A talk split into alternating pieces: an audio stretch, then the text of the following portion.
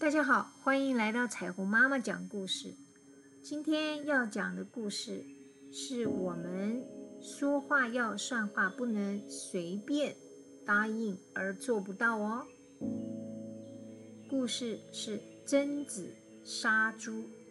一个晴朗的早晨，贞子的妻子准备去市集买东西，他的儿子知道后就吵着要跟去。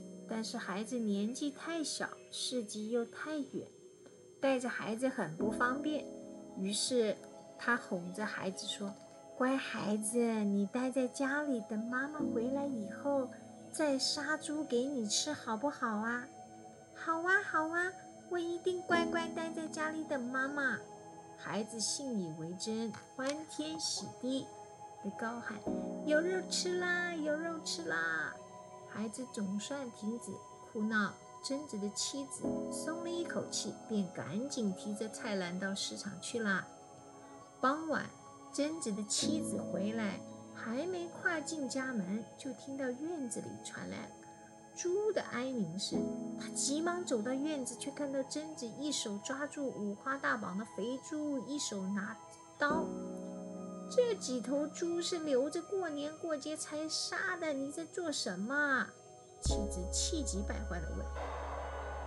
当然是杀猪给孩子吃啊！贞子反问。早上出门前，你不是答应给孩子，等你回来后要杀猪给他吃吗？哎，那不过是我随口说说，哄骗孩子的话，你怎么能当真呢？妻子轻松的。回答不料，贞子却严肃地说：“既然答应了孩子，就应该说到做到。大人如果说话不算话，将来怎么教育孩子呢？”妻子听了很惭愧，马上帮忙杀猪，并煮了一顿丰盛的晚餐。小朋友，如果我们答应了别人的事情，是一定要做到哦。不能随口答应而不真诚。